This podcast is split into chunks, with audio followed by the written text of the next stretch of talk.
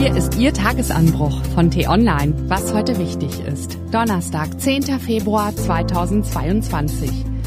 Szenen wie diese gibt es nur einmal in 100 Jahren. Bei den Olympischen Spielen in Peking sind einmalige Momente zu sehen. Geschrieben von Florian Harms, gelesen von Ivi Strüving.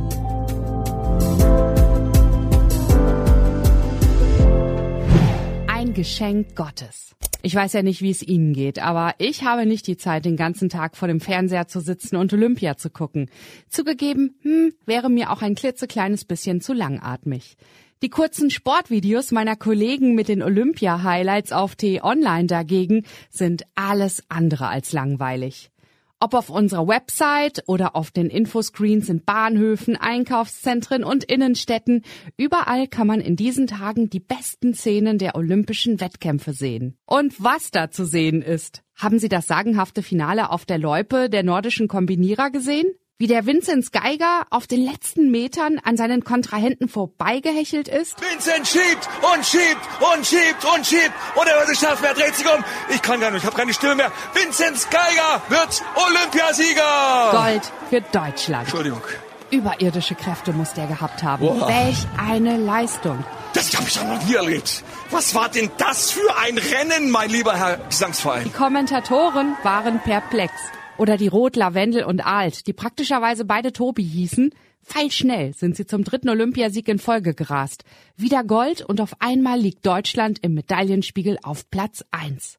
Zwischendrin hagelt es dubiose Disqualifikationen bei den Skispringerinnen, weil sie angeblich falsche Anzüge tragen. Eine Farce nennt das unser Olympiareporter Alexander Kohne und der weiß, wovon er spricht. Schließlich ist er in Peking mittendrin. Zauberhafter gegen die Goldkür der Eiskunstläuferin Kamila Valieva.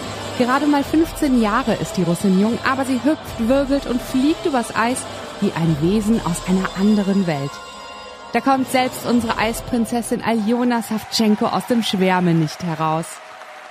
Das gibt es nur einmal in 100 Jahren. Ein Geschenk Gottes, sagt sie einen Vierfachsprung auf dem Eis hinlegen, mit bis zu 150 Sachen durch den Eiskanal brettern, mit eiskalter Lunge auf Skiern zur Ziellinie sprinten, das sind körperliche und mentale Höchstleistungen. Das sollte nicht vergessen werden, wer sich über die chinesischen Propagandaspiele mockiert.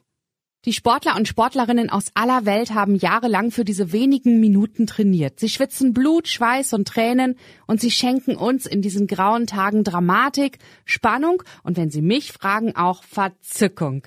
Man muss nur in den richtigen Momenten hinschauen. Die finden Sie im Videobereich auf t-online.de. Was wichtig wird. Die T-Online-Redaktion blickt für Sie heute unter anderem auf diese Themen. Die Krisendiplomatie im Russland-Ukraine-Konflikt geht heute weiter. Bundeskanzler Olaf Scholz, der eine Verstärkung der deutschen Truppe im Baltikum in Aussicht gestellt hat, empfängt die Staatschefs von Litauen, Estland und Lettland, um die Sicherheitslage in Osteuropa zu besprechen. Russen und Ukrainer verhandeln zeitgleich im Normandie-Format über den Minsker Friedensplan. Und Wladimir Putin schickt seine Soldaten heute in ein Militärmanöver mit Soldaten des belarussischen Diktators. Und heute Vormittag stellt sich die diesjährige Jury der Berlinale vor. Am Abend läuft zur Eröffnung der neue Film des französischen Regisseurs François Ozon. Diese und andere Nachrichten, Analysen, Interviews und Kolumnen gibt es den ganzen Tag auf t-online.de. Das war der T-Online-Tagesanbruch vom 10. Februar 2022, produziert vom Online-Radio- und Podcast-Anbieter Detektor FM. Immer um kurz nach sechs am Morgen zum Start in den Tag. Ich wünsche Ihnen einen frohen Tag. Ihr Florian Harms.